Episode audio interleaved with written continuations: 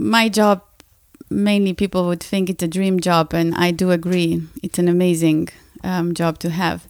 It is also um, it is also very high on responsibility. And um, every morning when I get to work, you know, I've been ask I, I would be asking myself, you know, is this enough what we are doing? And is this really, you know, influencing something? Is it having an impact? Or we are just, um, you know, trying to be very happy with, with where we are because we are doing so much more than other companies. So that kind of reflection is going through my head several times a day.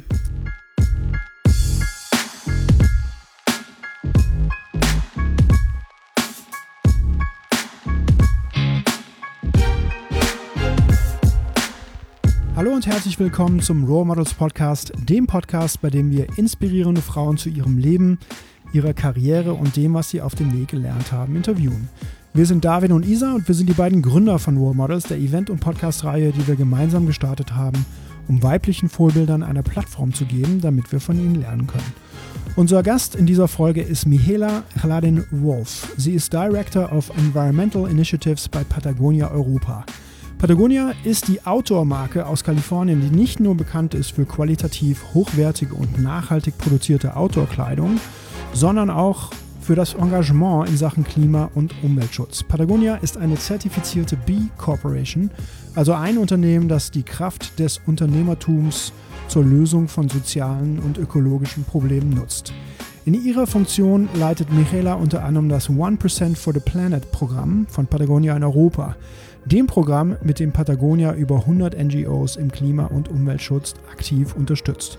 Michaela war so nett, uns in ihr Zuhause in Amsterdam einzuladen, wo wir das Gespräch auf Englisch geführt haben. Und der Zeitpunkt war wirklich perfekt. Denn zum einen hat Patagonia gerade in Berlin einen neuen Store eröffnet, der nicht nur Store ist, sondern auch ein Treffpunkt werden soll für Interessenten und Aktivisten im Umwelt- und Klimaschutz. Und zum anderen hat Patagonia in Europa gerade Patagonia Action Works gestartet. Und zwar ist es eine Online-Plattform, mit der wir uns alle bei bestehenden Aktionen oder Organisationen engagieren können oder sogar einen Teil unserer Zeit unseren Fähigkeiten oder unserer Talente einbringen können. Für diejenigen unter euch, die sich im Thema Umwelt und Klima noch mehr engagieren wollen und noch nicht so genau wissen, wie, sollten unbedingt Patagonia Action Works auschecken. Das ist ein guter Start. Michaela teilt auch viele weitere Tipps, wie wir ganz persönlich und im Einzelnen aktiv werden können.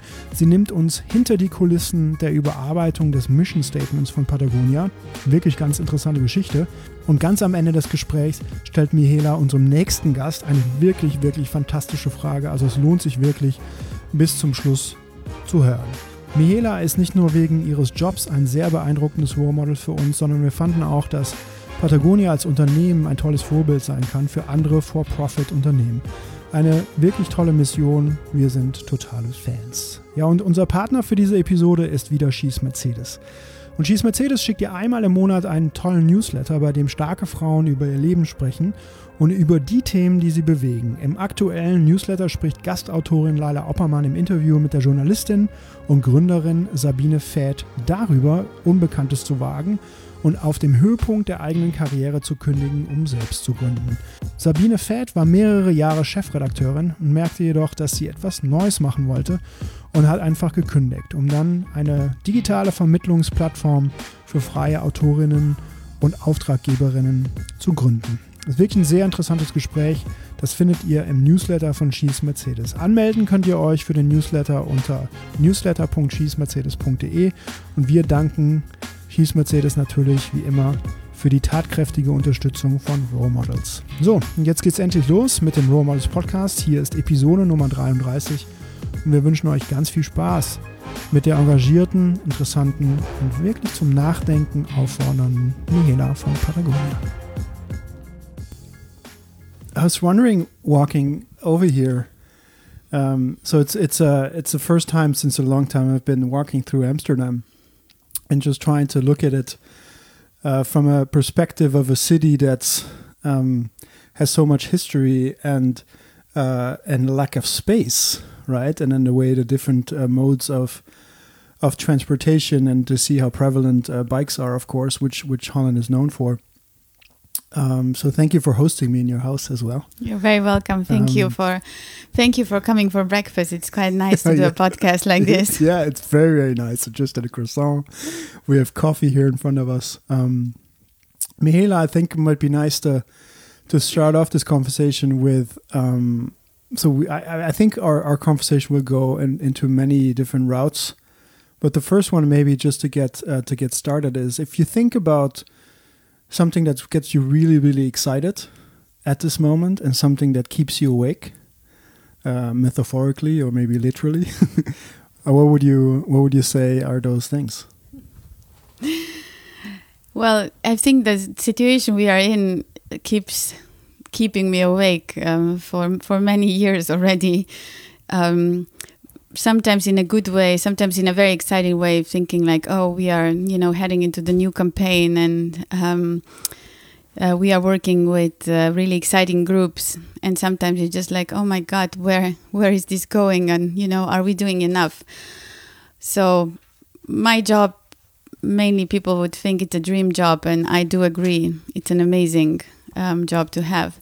It is also um, it is also very high on responsibility. And um, every morning when I get to work, you know, I've been ask I I would be asking myself, you know, is this enough what we are doing, and is this really, you know, influencing something? Is it having an impact, or we are just um, you know trying to be very happy with with where we are because we are doing so much more than other companies so that kind of reflection is going through my head several times a day so you say that uh, so there's a uh, many things we can follow up on, on on the things you just said where so you as a company patagonia you're already doing a lot um, uh, as a company as well you personally are involved in projects within patagonia that are um, driving a lot of impact or driving a lot of change. Um,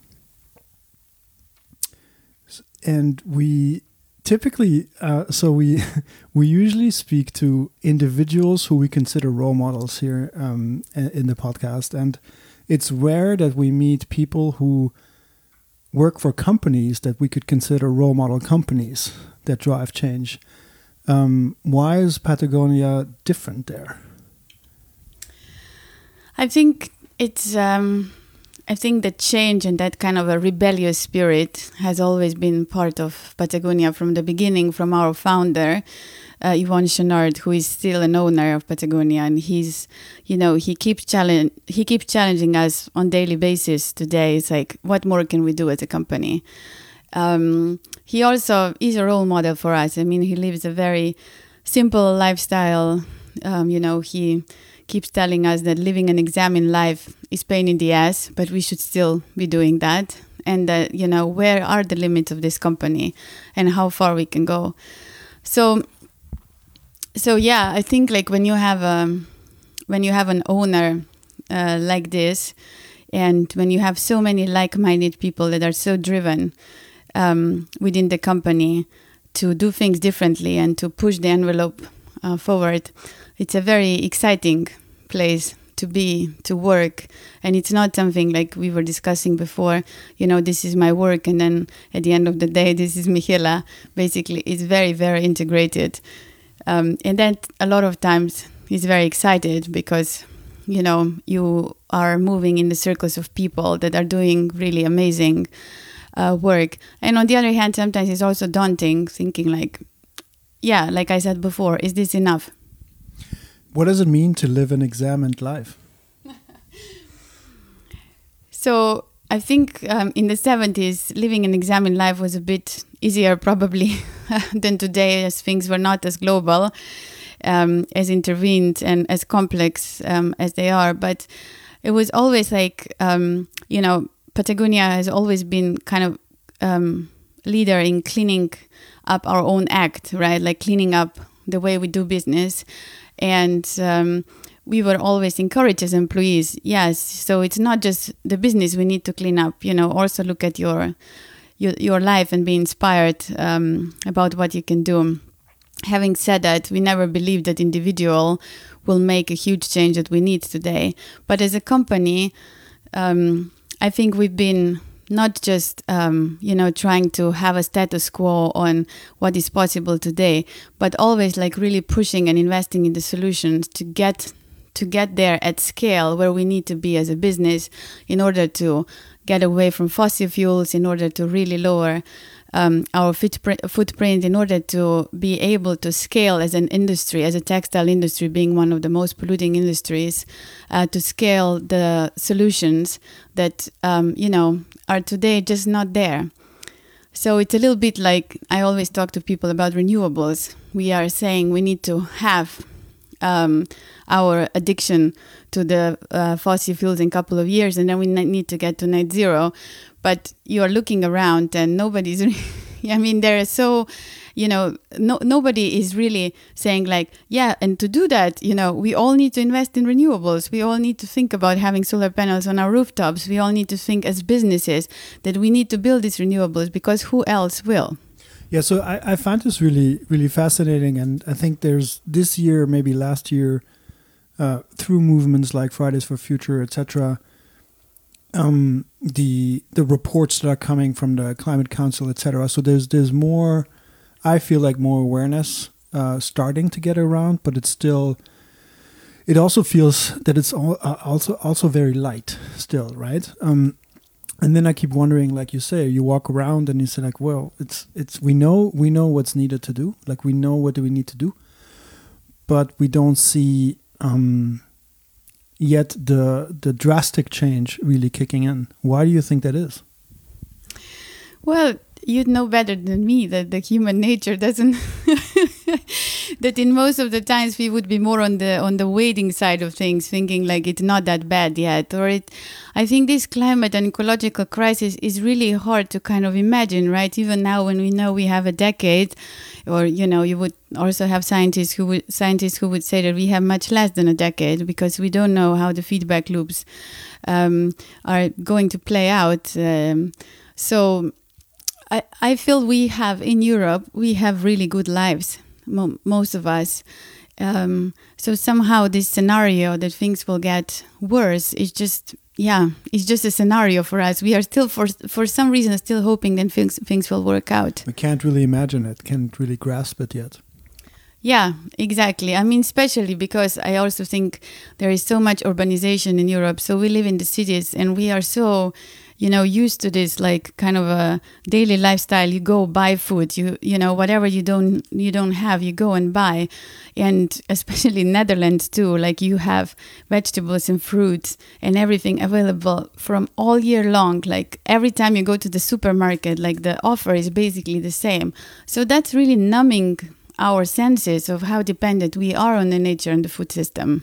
So when I work as a coach, right, and as a as a facilitator with with organizations, and one of the things that we we try to do is to connect um, minds and hearts, right? So when we speak about mind, we speak a lot about um, the cognitive abilities of business of um, you know, uh, managing a P&L, like a profit and loss statement, uh, managing KPIs, managing um, a roadmap, product deliverables, etc., etc. So it feels like leaders in companies and in society are really attuned to looking at facts, looking at evidence, looking at uh, data, um, coming up with KPIs, coming up with a plan and strategize it.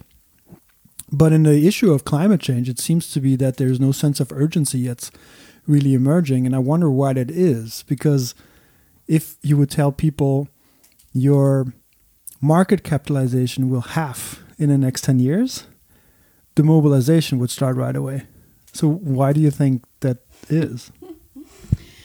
I mean, I speak to to a lot of businesses on daily basis too, and I I am every time in shock or astonished when you start talking about climate how easily that is pushed aside. It's like yeah yeah it's important but you know let's um, let's talk other things.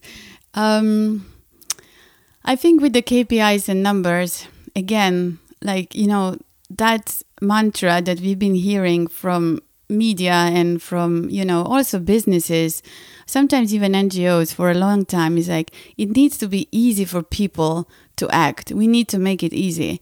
And and you know, make it easy. That's like not I mean, it's it's not um, how you say so the the oversimplification of these issues um, and putting down everything on the like just number basis like people have no relationships um, to it so yes you can make it very easy but then you know then what uh, then people soon start complaining that it's boring and they lose attention anyway so this oversimplification also with the kpis and dumbing everything down to simple numbers um, yeah we did that to ourselves we thought that this is important and this is um, kind of the thing that then you can measure and compare and be competitive based on. And yeah, it got us to the situation we are today. Yeah. So if the businesses would be run like Yvon a lot of times would um, would say publicly that he he you know started Patagonia as an experiment and we still really kind of have this experimental culture in it.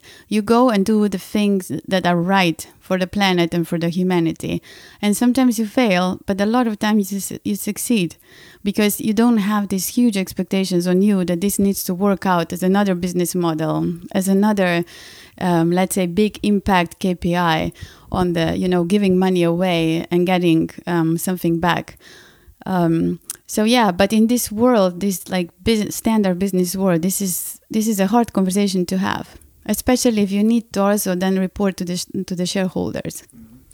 Yeah i feel like i feel like uh, the leaders that we look up to are still not yet um, taking taking the lead i would say and really also um, educating people and moving them away from the simplicity of things right and saying this is not just a one time statement or one time action that you can change. It's really way more complex than that.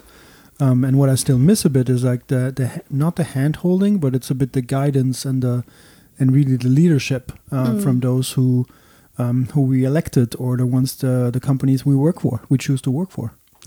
Yeah, and leadership comes in many forums. In, in um, when it comes to climate uh, crisis, it's also in the way like what kind of like what kind of access your employees have to the environmental information, right? So you can decide that you are going to be very strict and you will communicate that in you know big PDFs and and PowerPoints, or you think of other ways. Like we've never been, um, let's say, very good of telling our employees what to do um, we kind of develop practices where our doors are pretty much open for environmental groups and thought leaders, even if they don't share our point of view. And they'd come to the office on regular basis and would give lunch talks.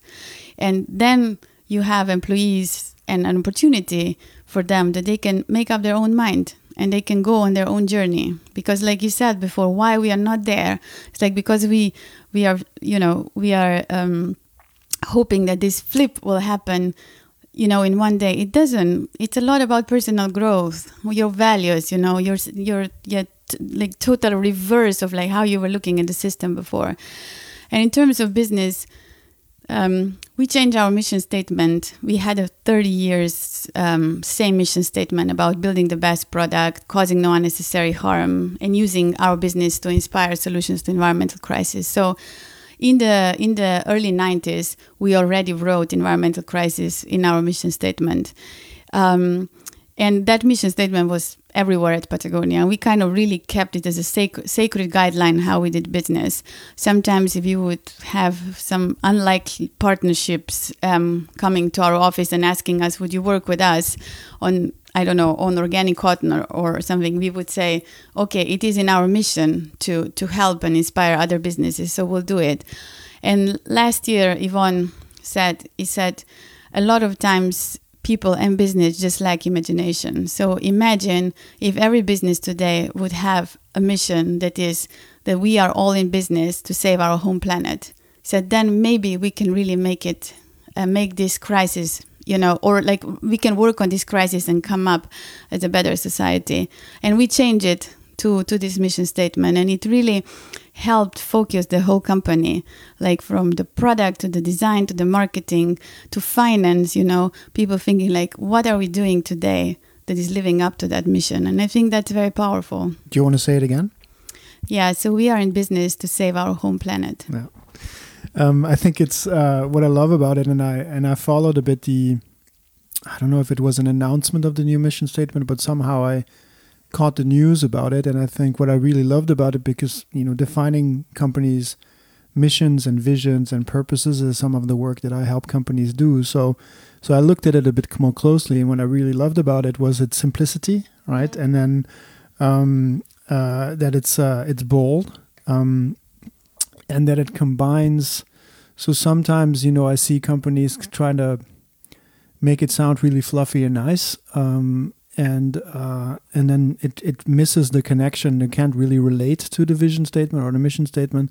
And then in case was so bold and said like we're we're a for profit company, like it's about making uh, about making money, um, but not for the sake of only shareholders, but really to look at how can we use those profits or those revenues and and and then save our our home planet. So I love the simplicity of it. Is it something that you can you take us behind the scenes of that process? Of because I I know what it's like in companies and can take sometimes many many months to mm.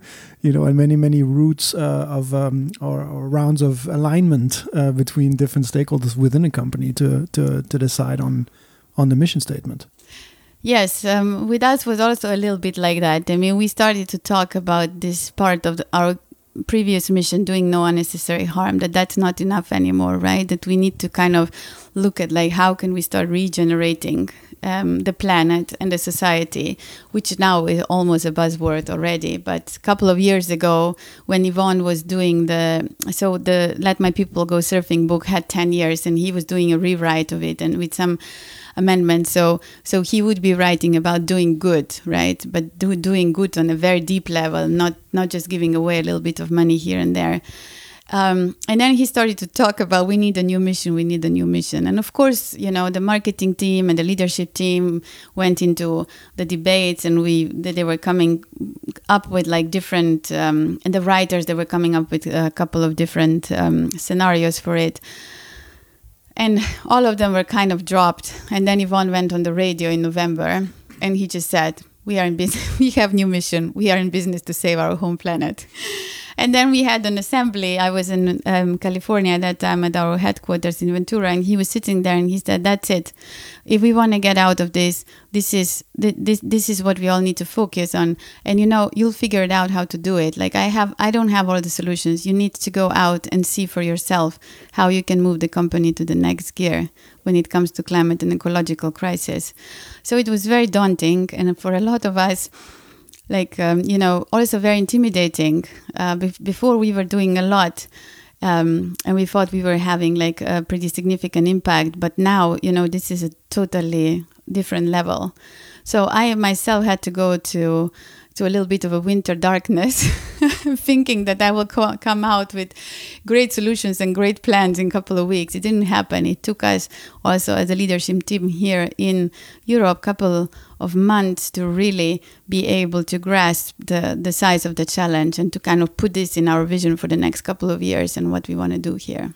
Can you talk a bit about some of the things that Patagonia has done as a company? Um, because I, I think for so I'm aware of the the Black Friday um, um, then uh, act um, campaign, and then there was the "Don't Buy This Jacket" ad mm-hmm. campaign as well. There's the one percent um, of is it profits or revenues? Is it um, the sales? One, the sales. Yes. So one percent of of sales yeah. that uh, you do something interesting with. Uh, can you give our listeners a a quick overview of some of the things that you as a company are really proud of? Um, yeah, I think one thing that we are we are very proud of is that we kind of were able to keep this outdoor culture no matter we are even in the middle of amsterdam um, that outdoor culture that help all of us to be connected to the nature and looking at the nature like consistently and through the eyes of also it is changing so we see changes coming um, i think on on our rebellious spirit it's it always uh, been that Yvon would say that he's never he never wanted to be a businessman, and he would still call himself a reluctant businessman, and he never really wanted to grow company to the size we are today, um, and he he would say a couple of years ago when there were plan there were plans that we do need to we do need to reach a certain size to be taken seriously. Because if you're a small surf company from California and then you stand next to you know a couple of billions or a couple of tens of billions companies they would always tell us like yes Patagonia you can do 100% organic cotton for 20 years because you're so small or you can do this because you're so small. So we this we made a decision to grow to a billion dollar company, um, a billion plus dollars now, to be able to stand next to the giants and say, no, actually, we can do it, so can you. You know, the more money you have, the more influence you have in your supply chain. So the the easiest is for you to change uh, things, even though that they look complex. But you actually have resources and scale that you can do it.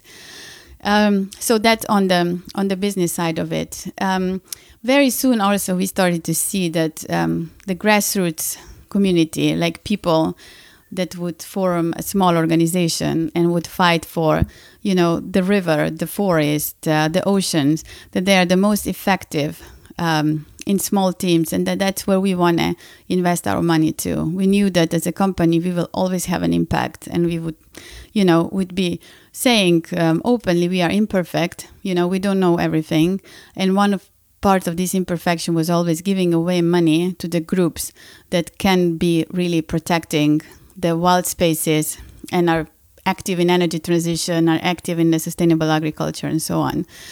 Um, so that one percent um, of revenue that we've been giving away now for very very long for a couple of decades actually helped build that culture inside too to be able to understand what's going out there and what are people whose passion kind of defined their life from the very beginning. You know, I think it's a very um, extraordinary that you decide when you are like when you are Greta or even when you are a little bit older to say like this is the thing I will fight for, not knowing exactly how are you going to pay your salary, you know how much trouble you will get yourself into it, and you know also within the society how this will fit in.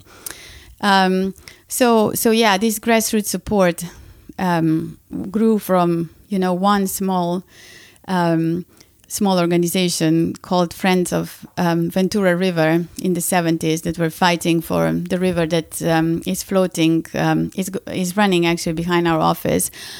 Um, they were trying to protect it so the sewage pipe wouldn't be built in. And when I say they, it was uh, it was actually one. It was uh, Mark Capelli, and he still comes sometimes to our office. Um, that was a young student then at that time and was actually documenting the life around the river and where he was able to um, to have the plan for that sewage plan uh, plan dropped at the municipality meeting where all the scientists and everyone was saying the river is dead so since then today we are supporting about 1000 groups like that across the world and it became like this really big force of small funding to small groups.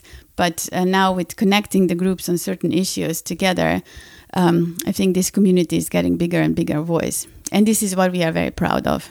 Yeah. So the story of this uh, student at the time basically dropping the, the plans for sewage uh, um, affecting the, the river behind the headquarters of your company, this is a really great example of how an individual can can really um, stand up and, and, and drive change or, or prevent uh, change from happening in that case for the for the good. Do you so as a company you've the way it looks is that as a company you've really managed to get into a place where you're enabling your employees and you're enabling your customers to become activists. Mm-hmm. How do you do that? Yeah, so for years, you know, we've been doing the funding of the groups, and for years we wouldn't be talking about this because it was something that we've done, and we would call it an earth tax for us. And um, then the Trump election happened, and um, right after that, the Black Friday happened. I think this was 2016 and every time on the Black Friday, you mentioned before that don't buy our jacket, we, we try to provoke the thought of this like senseless consumerism, you know. Um, I think in US, the statistic is that people would buy 3,000 TVs per second or something like that on that day. So it's like the, the biggest consumer um, event uh, per year. So after the Trump, we were all a little bit down, also, especially I think North American, um, US colleagues. And then we were thinking, how can we use that Black Friday? How can we, um, you know, in, like inject um, a new support to our grassroots community? And we said, okay, we are not going to be closing the stores, uh, but we will give everything away that we make. And we thought, on average, the Black Friday would be between two or three million. And at that time, people responded like hugely, and and we sold I think for 10 and a half million of clothes on that day. And for us, um, the number was a little bit wow. We didn't expect that, but more, more than wow, the, we didn't expect the number was like wow. People really want to do things. Like if you if you help, you know, uh, facilitate meaningful action, and I'm not saying that buying a jacket at that time was a meaningful action, but if you help facilitate the purpose of this action, you know, maybe we should start thinking around like how can we connect these thousands grassroots with our uh, customer community and really help build the capacity, help uh, help build more finance, help build bigger um, attendees and the events and so on.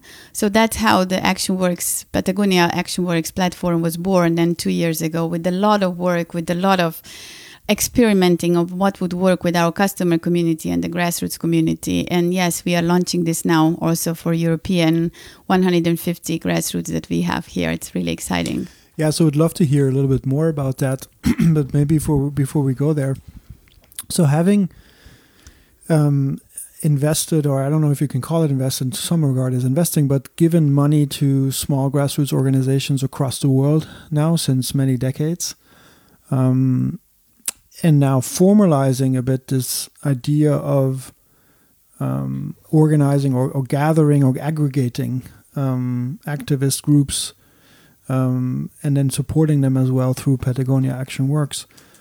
Is this something you can share for people interested in hearing this to see what are really effective ways of activism? Because I'm I'm sure you've probably seen that some individuals or some groups tend to have a, a higher impact or different kind of impacts by their actions or but the way they think or the way they execute. Do you have a you you pr- probably have a good overview now of like hundreds of, of organizations have several years etc. So what what makes a good and effective activist? Um, I'll start with that. That basically these kind of groups, the groups that would have five to let's say five to ten or even less full time employees, right? The budget between a hundred thousand to three hundred thousand, something like that. These would be the most underfunded groups in the environmental movement across the world, right? So, because either they have a very strong point of view or they are doing protests and demonstrations, um, you know, that people are a little bit, or like corporates would be not a little bit, but very uh, uncomfortable to fund.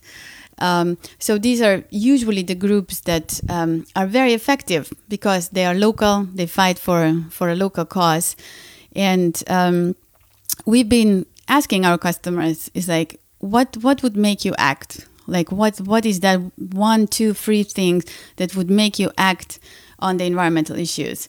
And um, easy was not one of the answers, which I was really happy. Out of the 10 points, the easy was really on the 10, like on the very low priority.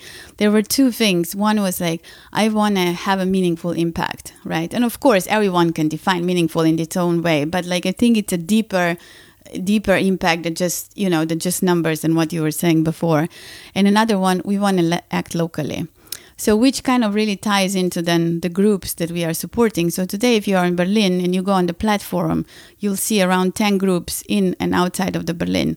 And the groups kept coming to us for years and saying, can you socially amplify this? You know, can you help us reach your audience? Because also the groups are small and have a, um, let's say, a smaller capacity for being really present on social media or in regular news.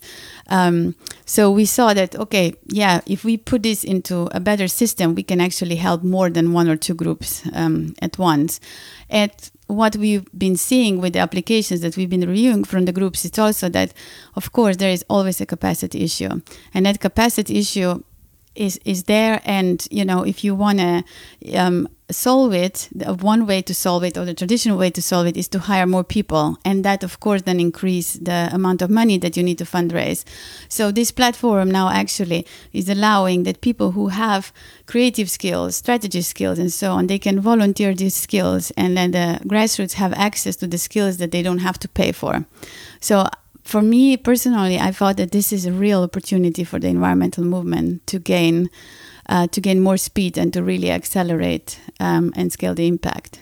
Do you have an example for some of the organizations that um, are now part of Patagonia Action Works that um, that you personally really connected with as well?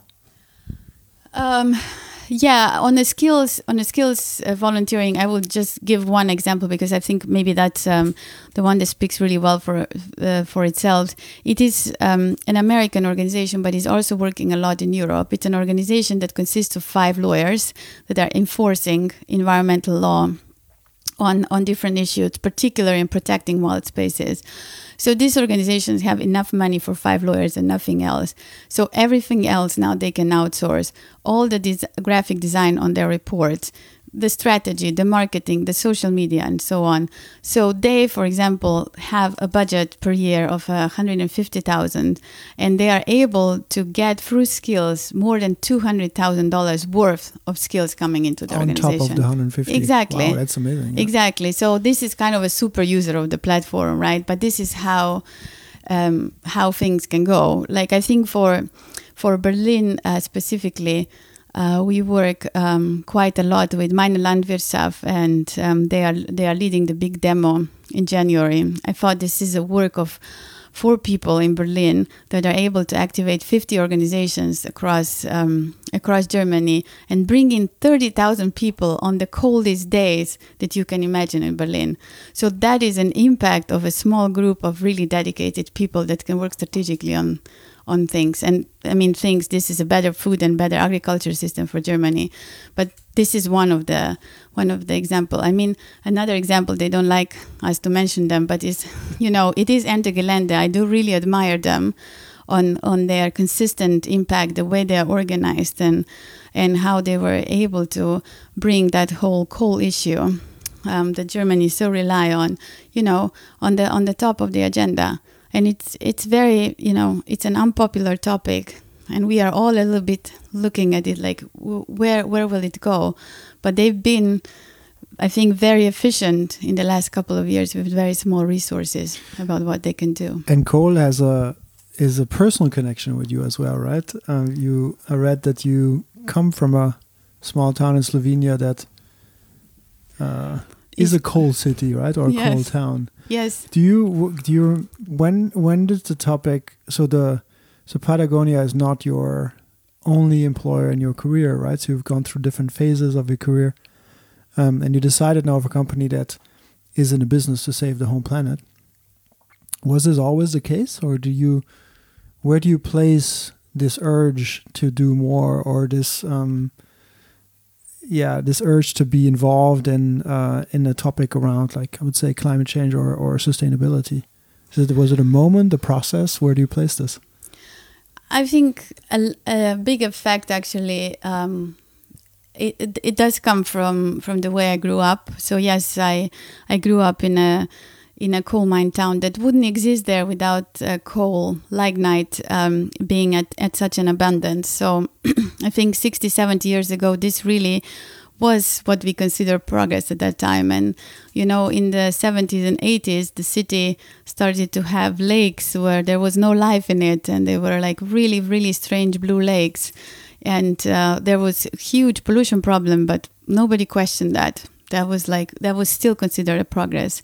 And just across the hill, my grandmother had a small farm where she grew enough food for eight nine people. And it was this regular setup with the land with orchard with two cows two pigs you know. There was a total circular economy on the farm. There was no waste. So i lived between those, these two extremes. And um, i never actually thought this will be such big learnings um, uh, for me for the rest of the life. So, so yeah, coming from a from a coal mine mm, town, I also have an empathy to you know to the jobs and to the to the coal miners. Uh, but I also see how politics is is so short term terms, just like um, in a corporate world with the quarterly report, right? So nobody, what you were saying before on leadership, like there is so little towns that took that leadership and say like no we are going to get out of this it is a dirty business not uh, people don't like to work 100 meters under the um, under the the surface, surface yeah. imagine every morning you go in at 5.30 and you are out at 2 i mean it's not a it's not a job that young people would want um, today anymore. And i think for the amount of people today you know there must be transition plans how to take care of them and how to transition the families out of it. But if nobody starts on this and we are just saying like another year another year another year things won't change. And there is a big infrastructure connected to that of course but there is also a huge health issue um, related to that. And really yeah the whole nature i think my town now is also a little bit of an example how you can regenerate uh, part of the nature and how you can in 20 years build some of the life in the lakes. Um, but we still have a huge power plant at the, at the end of the lake uh, pushing up a lot of a lot of um, a lot of um, how you call it, not the fog but the, the fumes. Um, so it's kind of realistic. It's like yes you can regenerate some but you know we are still very dependent.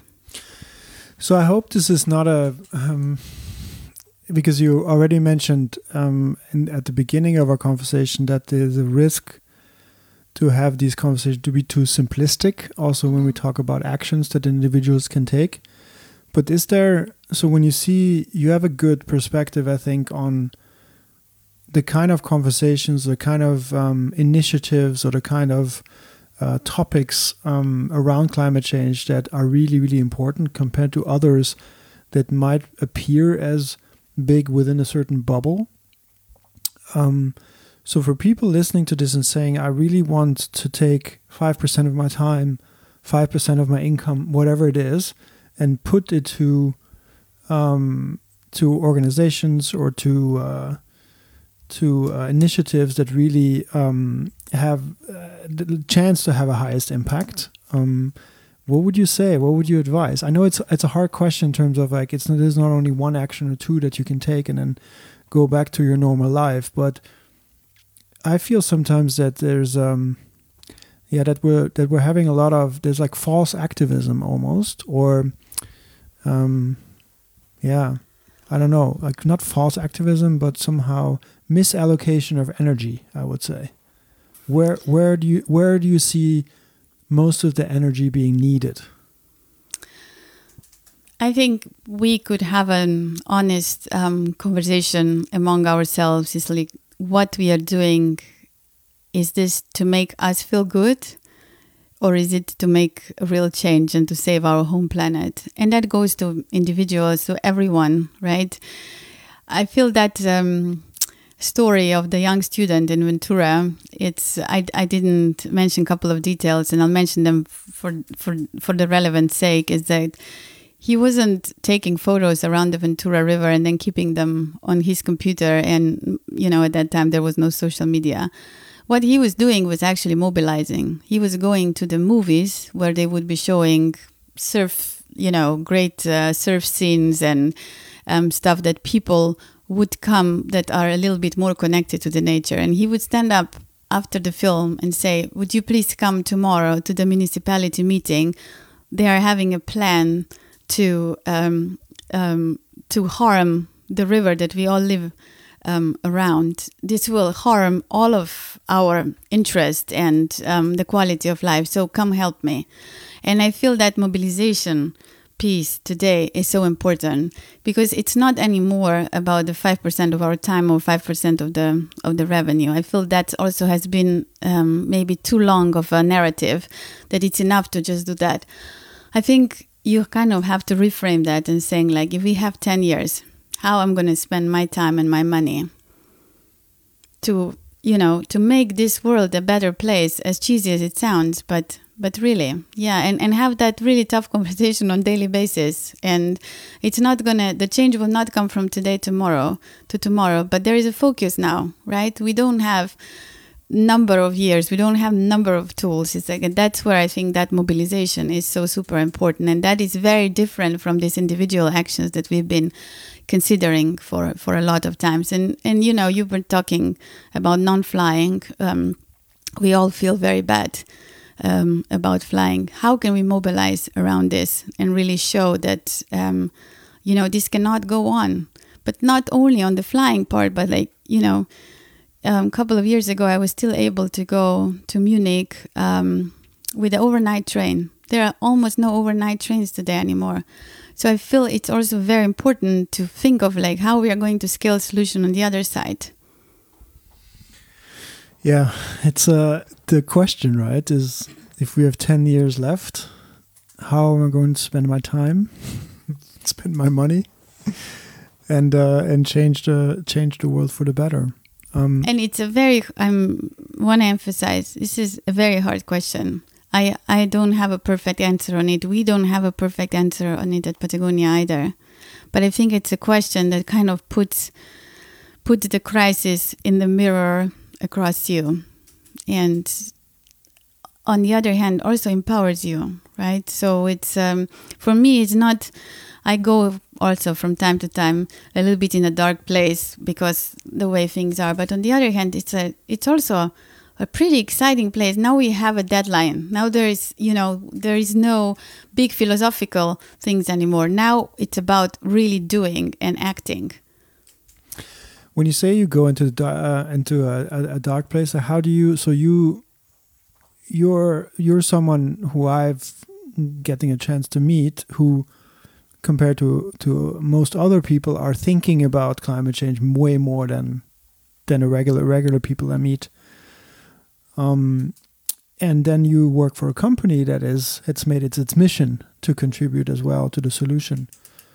Um, how do you then when you go when you say that you go into dark place and and this um, switch between going to a dark, dark place but also this excitement and the opportunity of getting to work, getting up in the morning and doing something good and, and working well. How do you how do you stay sane in all of that?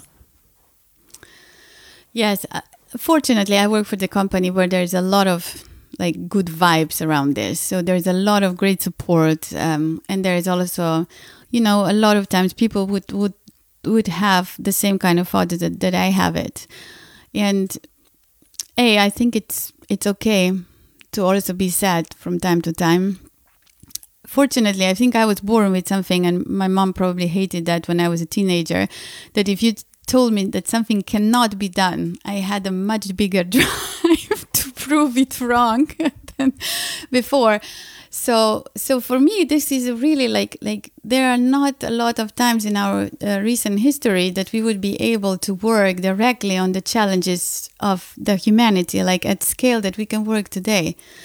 Um, and um, yeah if you look at the potential solutions to the to the climate and um, you know we talked about renewables before and when you are in a dark place, you think like there is not enough being done. But if you see the renewables prices going down and you know that the movement is taking place now, then you see things are actually moving. So sometimes not to have fake hope, but also look at the, the trends that are a little bit more positive than just the negative ones. I think that helps. And going into the forest and having a long walk for sure, that helps as well. that helps always, like take a breather. um, what do you think um, is the is uh, so for example what you were saying that you can also drive a lot of change within the context that you're in right? So if i think about people listening to this who are in companies let's say medium medium small medium sized companies three 400 500 people or even large corporates um, like a company like for example siemens or or a bank um, and they hear this and they say i i want to have an impact within the company I'm in. I want to somehow influence change. I want to drive action. I want to get my managers, my leaders to hear me out, to start thinking about uh, how we do business differently, um, and and really take a lead within a company without having to necessarily go and find a company and switch jobs in a company that um, that is already doing doing more. Uh, what is something that you think will will will will help? Like, what is something that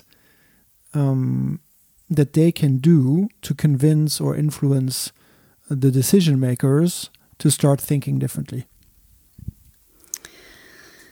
So going back to this is like what do you want to spend your time on, right? So if you have a 10 hour job per day, are you spending it on on let's say on solutions or on um, particular things that will help us get out of the crisis or you know you are supporting business as usual. And if you are supporting business as usual and a lot of the people you know are are doing this because that is um, that is how you pay your bill and that is how you pay your rent today i think going back to mobilization you know, um, again, it's like, can you mobilize more than 10 people in the company to start asking tough questions to the leadership? So it's not enough to have one person. And that's the whole, that whole CSR. I think it's, it's an old concept, like to have a CSR, one CSR person in a company of 10,000 people that is supposed to think about the company's impact and the rest of them, you know, um, can, can continue as business as usual. I think that's an old concept. Yeah and also having a CSR person or a sustainability person that is not having a seat at the leadership table is showing that you know the company is not really serious about it. So and if that is not the case and sometimes uh, you know uh, that is not the case the csr department is the csr department i think then really like talking to the to your colleagues and like you know raising the voice as a community that works for this company and asking the company leadership where are our tar- targets on climate? You know how are we thinking about this?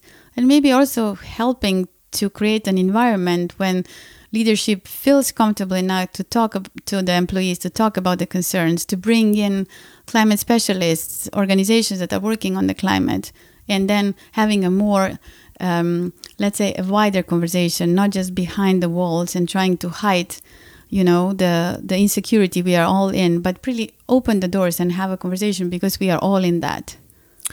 Your founder uh, Yvon who you mentioned now several times once said that um, the cure for depression is action which is i think again such a simple uh, statement but it's so full with power.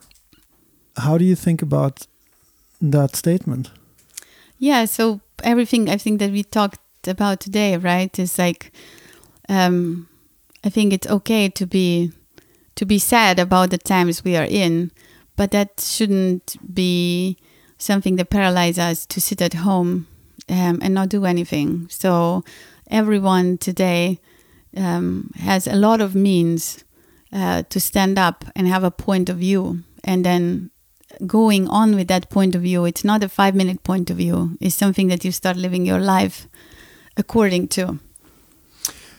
Uh, do you have, uh, so this is the role models podcast, right? So we um, wonder, do you have role models yourself? And if so, who is it? yeah, I, I have quite a lot of role models. I come from also from the family of, of very strong women. Um, my mom was uh, a single mom for for most of our lives, and um, she was a, a, a very successful businesswoman. And then later on, she went into the politics. And um, you know, today the debates at the dinner table are really interesting between her and me. And and she'd always say, "Oh my God, Michaela, you did find a job of your life." where you can bring all the stubbornness and all the activism in one place. But she's been always um, very determined to to showcase that that you can do impossible things, that you can lead um, a company with 200 men. That it doesn't matter if you're a, a, man or a woman, as long as you are capable and you are, you know, you want to work hard. And once you work hard, the money will come. Um, you know, and you should from now and there uh, risk a lot in order to gain something.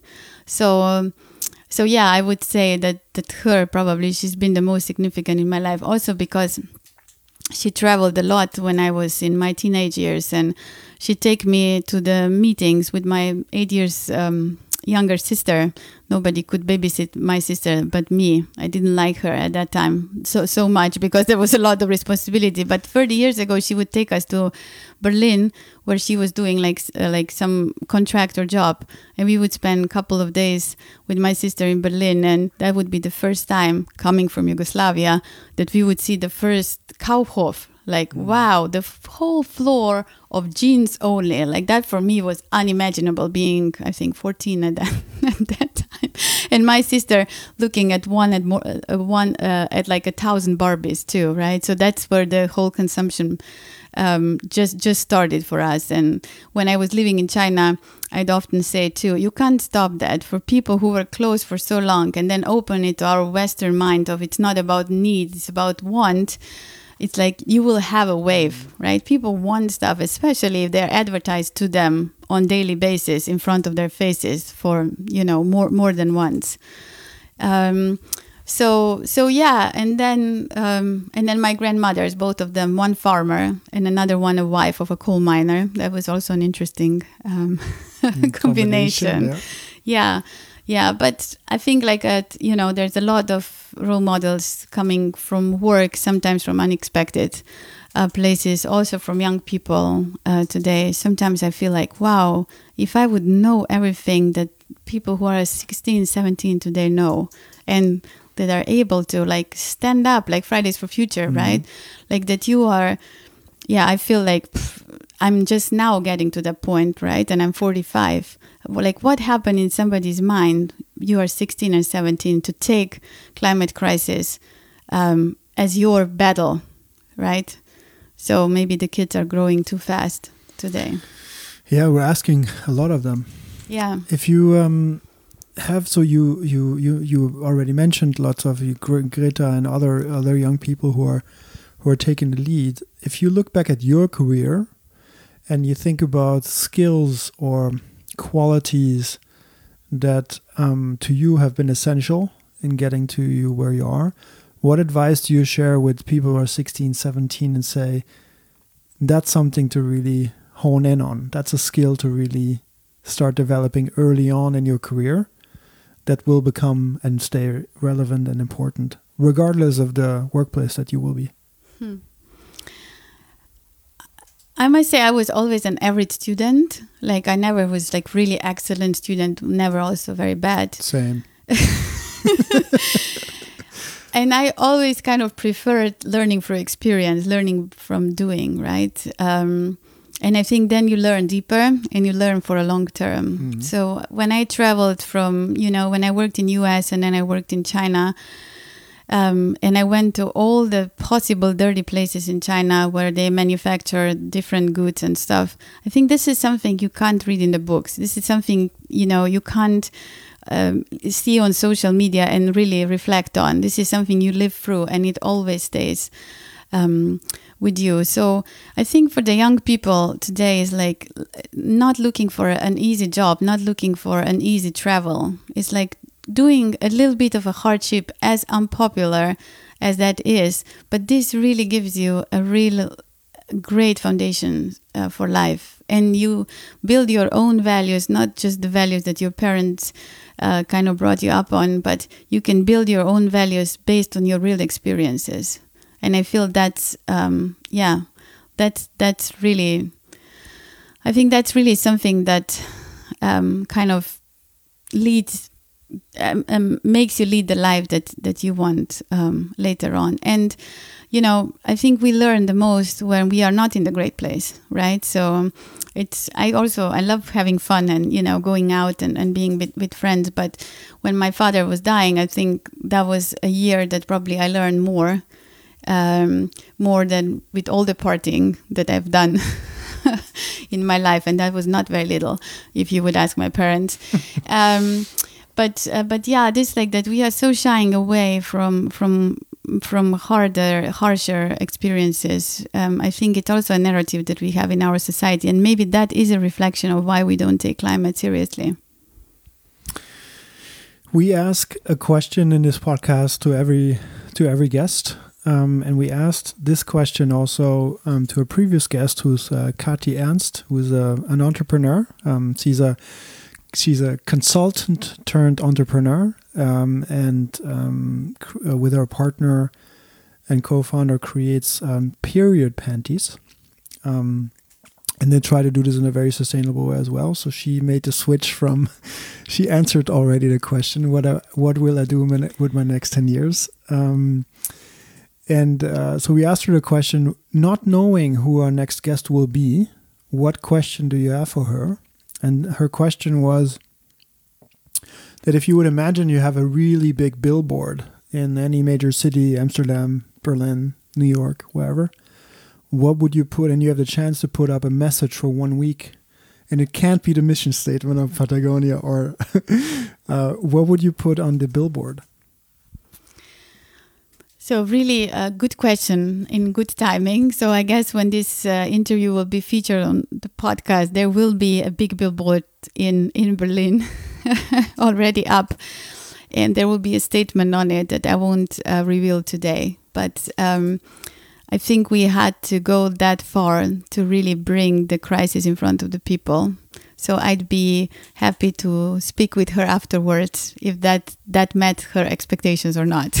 So everyone listening to this, uh, keep your eyes out, uh, open in Berlin and look for big billboards, um, and you will know you will know what we mean. yes. um, and so we ask you the same question as well. So not knowing who our next guest will be, what what question do you have for her? It's a question that I um, I've been pondering myself um, with for some time now. Basically, for a long time, working with a lot of activist groups who are, uh, you know, who are walking on the edge of the law. A lot of them get arrested um, um for what they are doing.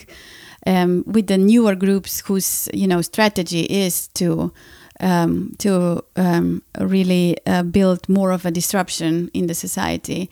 And I've been asking myself, is like, am I ready to get arrested for um, for the work that I'm doing and for the belief that we um, we shouldn't be as obedient as we used to be for the last half of the century um, because we are quite kind of um, indoctrinated in one system where we think that the government will solve all the problems and that the corp- uh, co- corporations are there to do to do good.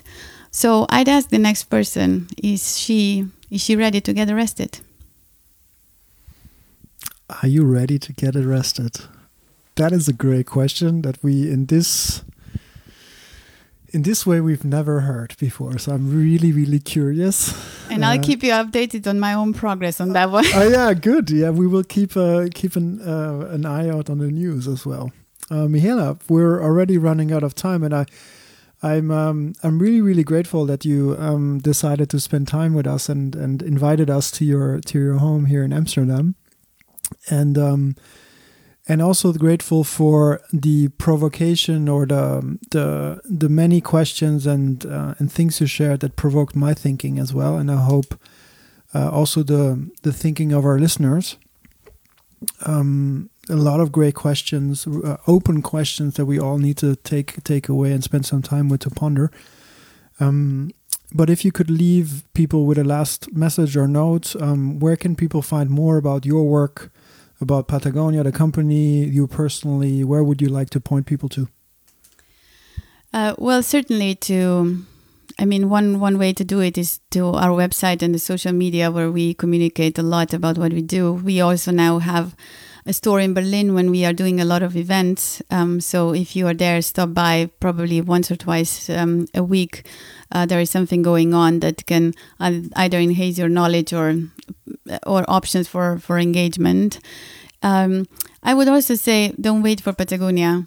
Like really, you know, look around um, and and start what we were talking before. Like how can we mobilize um, around the around the big issue? Um, and I think that's where creativity kicks in and when things start getting um, excited. So we'll we'll be doing what, what we are doing on a much larger scale, ho- with also that same hope to mobilize our customers um, and to uh, to put the climate and ecological crisis as a core issue um, in our continue to put it in our community. Um, and I would say that um, yeah, allow yourself to be sad but um, don't be paralyzed by it. Best cure for depression is action. yes. Thank you very much for your time, Mihaela. And uh, I'll be watching uh, your work and um, and also Patagonia's work. And uh, yeah, thank you again for your enthusiasm and for your initiative and for all the work you do. Thank you, David. It was my pleasure. It was really great. Thank you for spending some time with me. Absolutely. Thank you.